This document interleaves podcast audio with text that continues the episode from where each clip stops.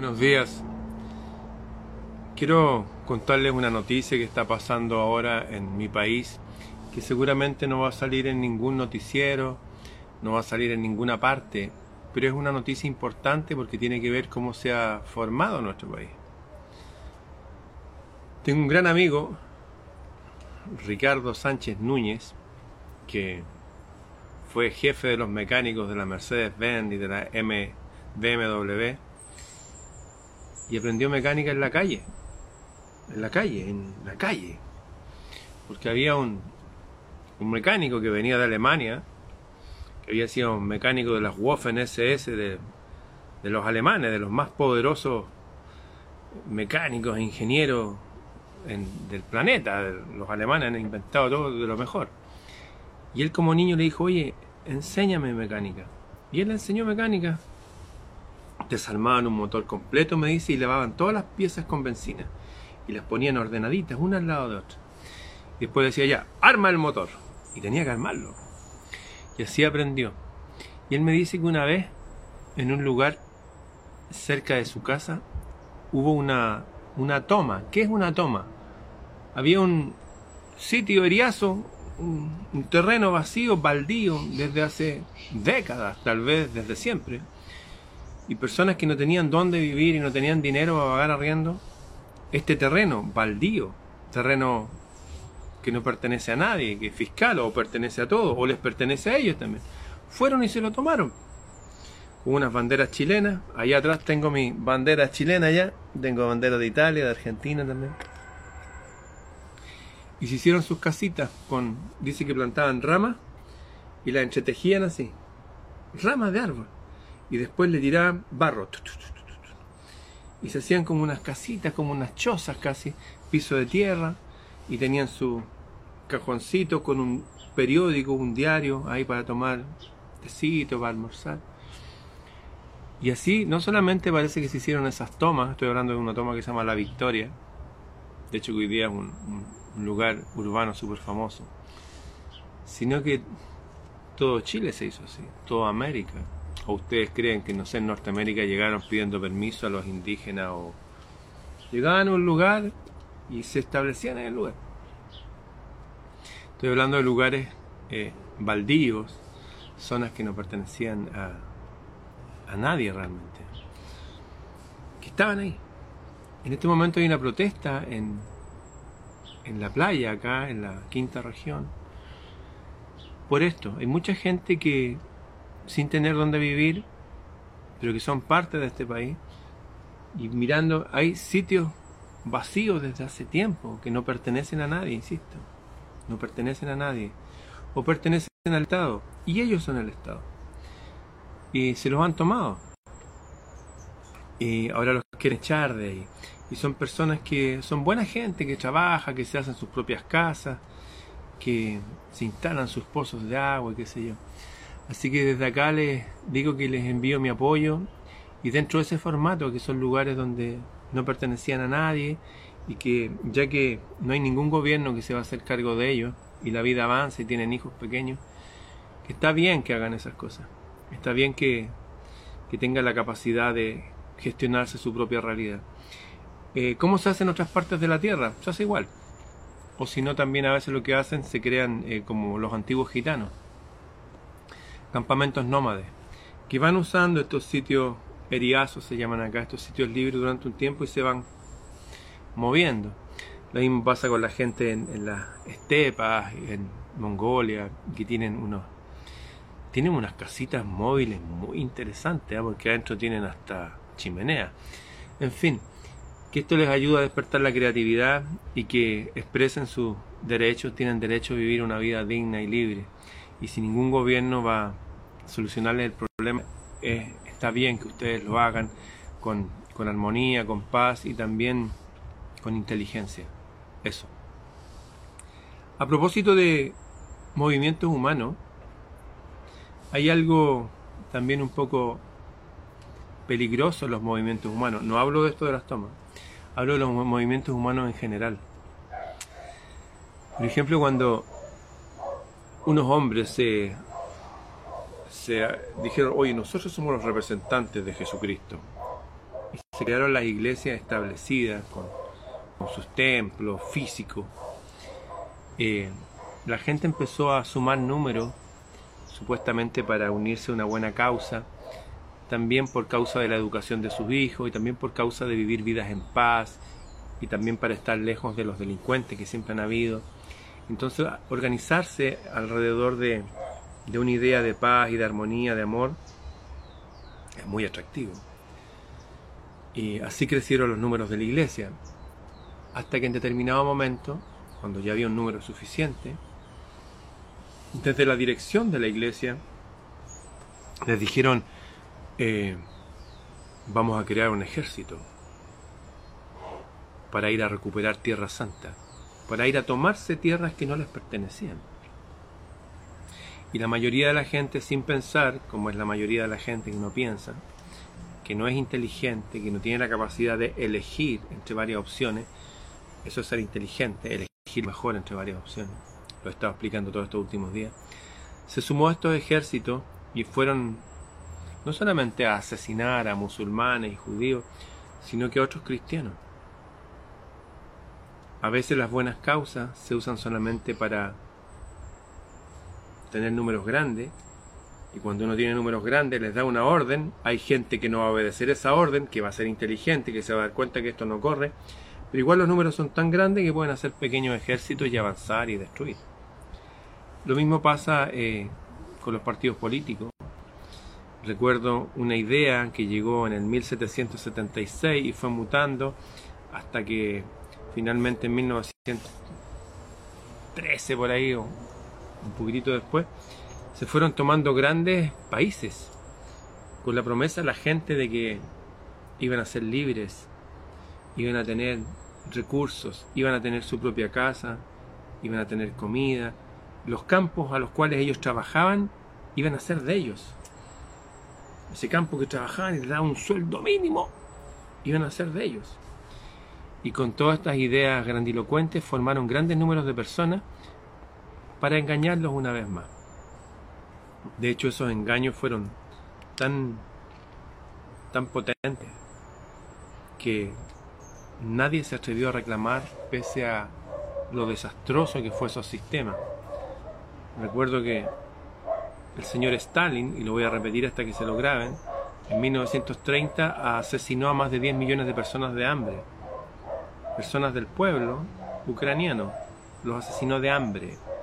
Les cortó todos los recursos y en medio del frío y, de la inclemencia del tiempo, la gente incluso llegó a comer cadáveres. Eso es historia. Después asesinaron a otras decenas de millones de personas más en sus campos de concentraciones, los famosos lugares en Siberia. En fin, y estos sistemas, estas ideas para aglutinar gente en pos de que el pueblo tuviera sus cosas, eh, prendieron como pólvora en Europa del Este y llegaron hasta China, donde se asentaron firmemente. Dicho sea de paso, en Europa, en 1991 declararon esas ideas como locas y peligrosas y fueron prohibidas. Pero sin embargo crecieron en China.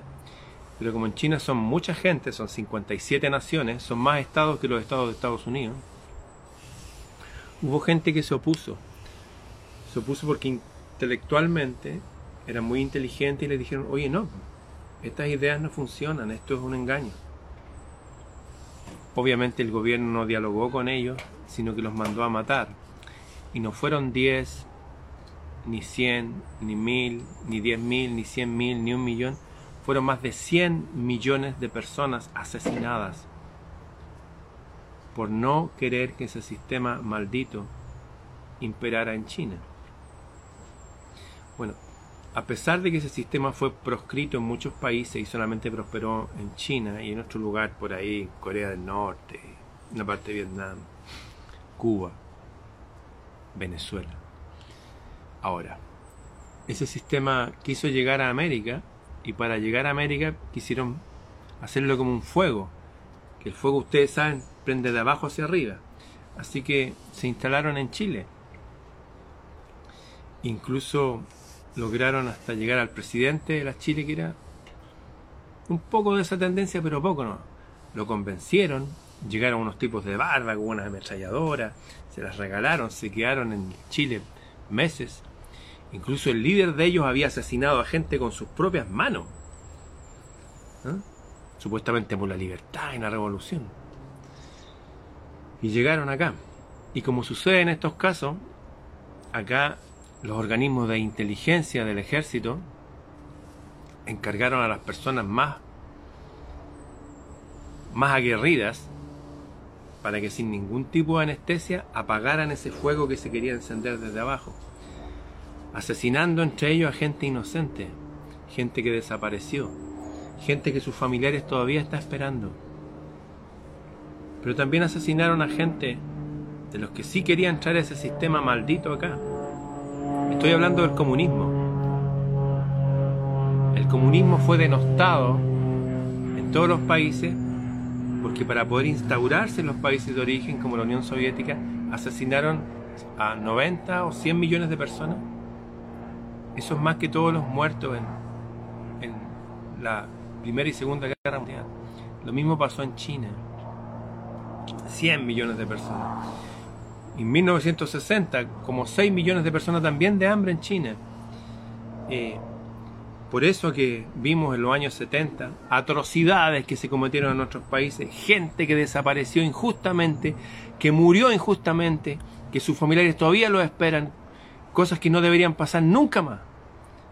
Pero sucedieron porque un tipo de personas intelectuales quiso importar ese modelo en sus países de origen había asesinado a cientos de millones de personas, incluso de hambre, y que no permite que nadie piense distinto, y que no permite que ni siquiera se crea en Dios, porque estos son comunismos ateos.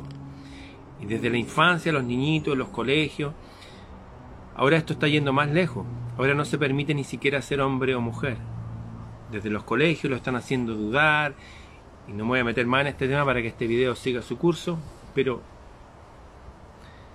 los enemigos de la humanidad funcionan así. Juntan personas con un buen eslogan, bajo una buena causa, y los juntan y cuando son hartos los usan. Una vez más se pretende hacer esto en el mundo. En un mes más voy a tener aquí en mi país mucha gente hablando a favor del comunismo y todo, y hablando pestes de los militares. Insisto, murió gente inocente. Claro que murió gente inocente como en toda guerra. Yo no estoy de acuerdo con eso, pero así funciona la cuestión. Cuando vinieron las guerras acá de las Malvinas, que las Malvinas son argentinas, ¿qué cree que hizo el ejército inglés? Contrató a los peores tipos, los gurkas se llaman, que pelean con unos machetes nepaleses y pelean drogados.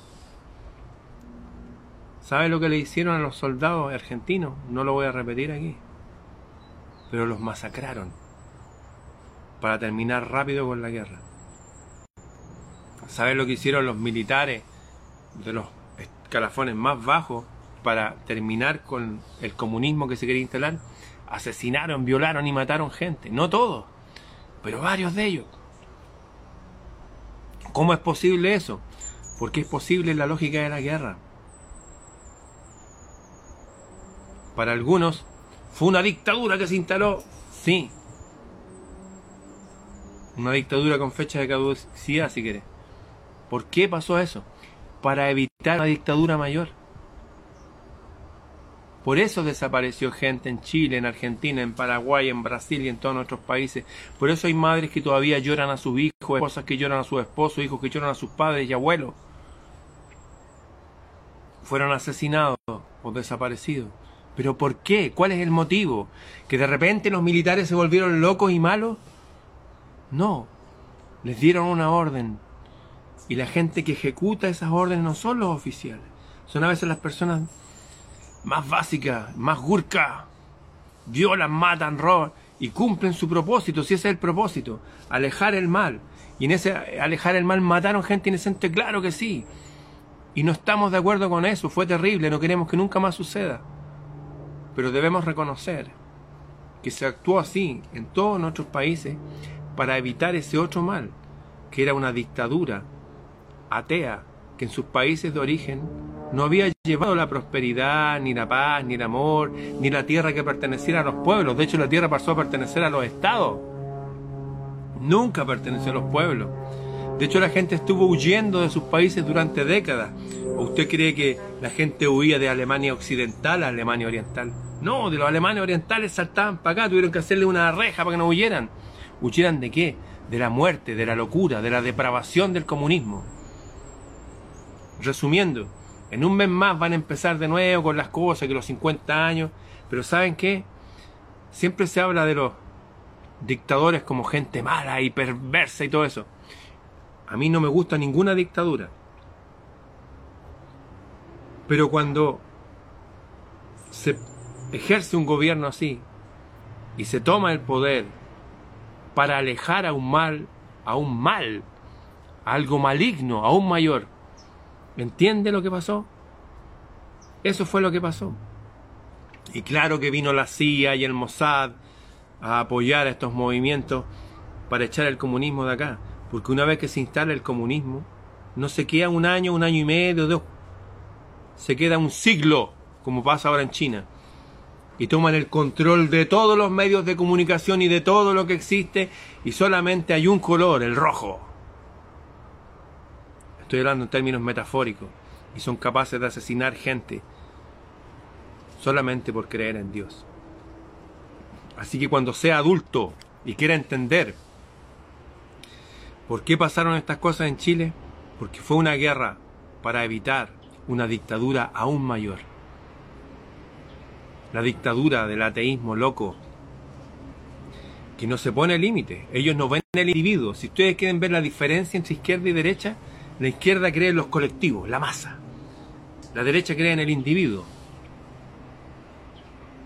Algunos creen que todos seamos iguales, aunque seamos iguales en la esclavitud. Yo prefiero que seamos todos distintos en la libertad y que podamos ser más libres la mayor cantidad de personas posible. Hace 50 años murió gente. En Chile murieron 3.600 personas. 3.600. Muchos muertos, desaparecidos y todo eso. Entre torturados fueron como 40.000, entre ellos gente de mi familia. Gente de mi familia que fue contra el sistema. Gente de mi familia que fundó la revista APSI, Análisis, que eran las revistas que eran contra el sistema que está en ese momento. Ahora entiendo, ahora de adulto, por qué pasó todo eso. No tenía idea de que el comunismo había sido tan malo y que había asesinado gente de hambre en Ucrania en 1930, más de 10 millones de personas, que habían asesinado más de 100 millones en los gulags, en los campos de concentración, y los chinos todavía asesinan gente. ¿Se acuerdan la plaza de Tiananmen los tanques aplastando estudiantes? El comunismo es una idea para formar una secta de gente y usarla a como de lugar. Los modernos economistas dicen que el comunismo es la peor forma de pasar al supercapitalismo, porque efectivamente crea riqueza, pero riqueza a las élites, como pasa en China. Todos los Lamborghini, los Rolex y todos se van todos a China, para las élites de China, que son una camarilla que controla más de 1.100 millones de personas. ¿Entiende? Los militares en nuestros países asesinaron y mataron gente inocente, pero también mataron a gente culpable y también mataron ellos a militares. ¿Por qué? Porque hubo un grupo de intelectuales chilenos que usando a los jóvenes, a los jóvenes con su corazón romántico y otros más, para instaurar el comunismo en Chile. ¿Se imagina hubiéramos llegado a eso? Ucrania, el Holodomor, millones de personas muertas de hambre. Por eso hubieron los gobiernos militares o dictaduras, como quiera llamarle usted acá, para evitar una dictadura peor. ¿Usted está en contra de las dictaduras? Yo también. Pero hay unas dictaduras que son verdaderos salvajismos, son verdaderas orgías de sangre, porque en pos de una idea que no existe, son capaces de asesinar a su propia gente por centenas de millones. ¿Murió gente acá? ¿Desapareció gente? Sí, pero se evitó un mal mayor. En el futuro, muchos de estos dictadores demonizados a lo mejor no van a estar tan demonizados, porque la gente va a haber pasado suficiente tiempo con paño frío en su corazón para darse cuenta, Sí, es verdad, mataron gente como en una guerra. Murieron acá 3.600, pero se evitó que todo el país ingresara al comunismo. Y ya saben lo que hacen los comunistas. Asesinan a gente por creer en Dios. Controlan todos los medios de comunicación. No se puede pensar distinto. Existen policías, Gestapo, la KGB, lo que quiera, la Stasi, que está siempre viendo el que piensa distinto. ¿Para qué? Para torturarlo y matarlo. ¿Usted está en contra de la tortura y de las muertes? Yo también. Pero una cosa distinta es asesinar gente defendiendo la libertad de un país que asesinar gente para oprimir al propio país. ¿Entiende? Es inteligente. Busque los datos, se va a dar cuenta. En fin. Chile, Argentina, somos todos países hermanos. Judíos, árabes, rusos, cubanos, chilenos, bolivianos, somos todos hermanos. Pero hay un dogma que anda pululando en la tierra desde 1776, que es para controlar a la gente. Le llaman comunismo, pero ya es otra cosa, porque ya no busca controlar a la gente sus medios económicos y su libertad. Está buscando cambiar a la raza humana, está buscando que incluso duden de su propia sexualidad, está buscando que incluso la gente crea que un hombre con su pena amputado es una mujer y que incluso gane concursos de belleza. Están alterando la psiquis humana por eso, toda esta gente que se une a estos conglomerados más de esas ideas, están controlando todo. Hasta Mel Gibson dijo que controlaban Hollywood y se quedan callados frente a lo que hacen con los niños y todo eso. Sí, pues si no les interesa, si vienen de un prontuario de haber asesinado a cientos de millones de personas.